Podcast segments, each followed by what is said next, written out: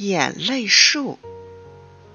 小狗波比来游乐园玩，看到了一只彩色的小鸟，它转着圈飞呀飞，飞得很低，怎么也不落下来。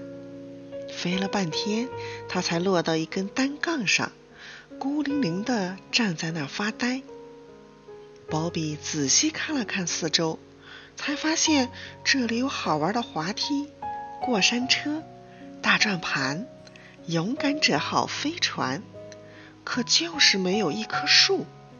彩色的小鸟没有家，怎么办呢？鲍比跑进超级市场，买了一棵塑料橘子树，挤着跑向小鸟。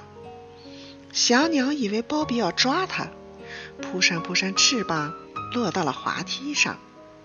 鲍比举着树又跑过去。小鸟又飞了起来，落到了石阶上。波比举着树，又向小鸟飞去。小鸟又飞了起来。波比累得满身大汗，他很伤心。我好心给你找来一棵树，想让你有个家，可你为什么就是不落在树上呢？你以为我是要抓你的坏蛋吗？你太瞧不起我了。想着想着，小波比哭了，大滴大滴的泪珠落到了橘子树上。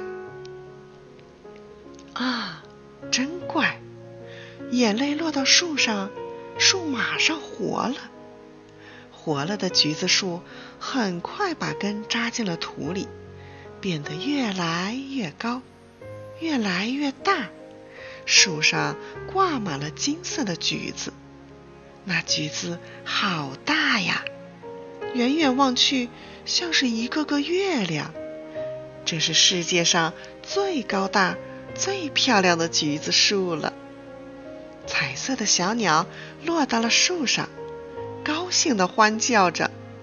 很快，一只，两只，三只。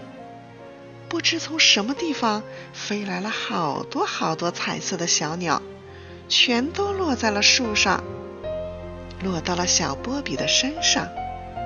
小鸟们唱啊跳啊，好像在对小波比说：“谢谢你，谢谢你给了我们一个家。”小波比站在这棵高大的橘子树下面，在小鸟们的欢叫声中快活极了。他觉得自己是这世界上最快活的一只小狗。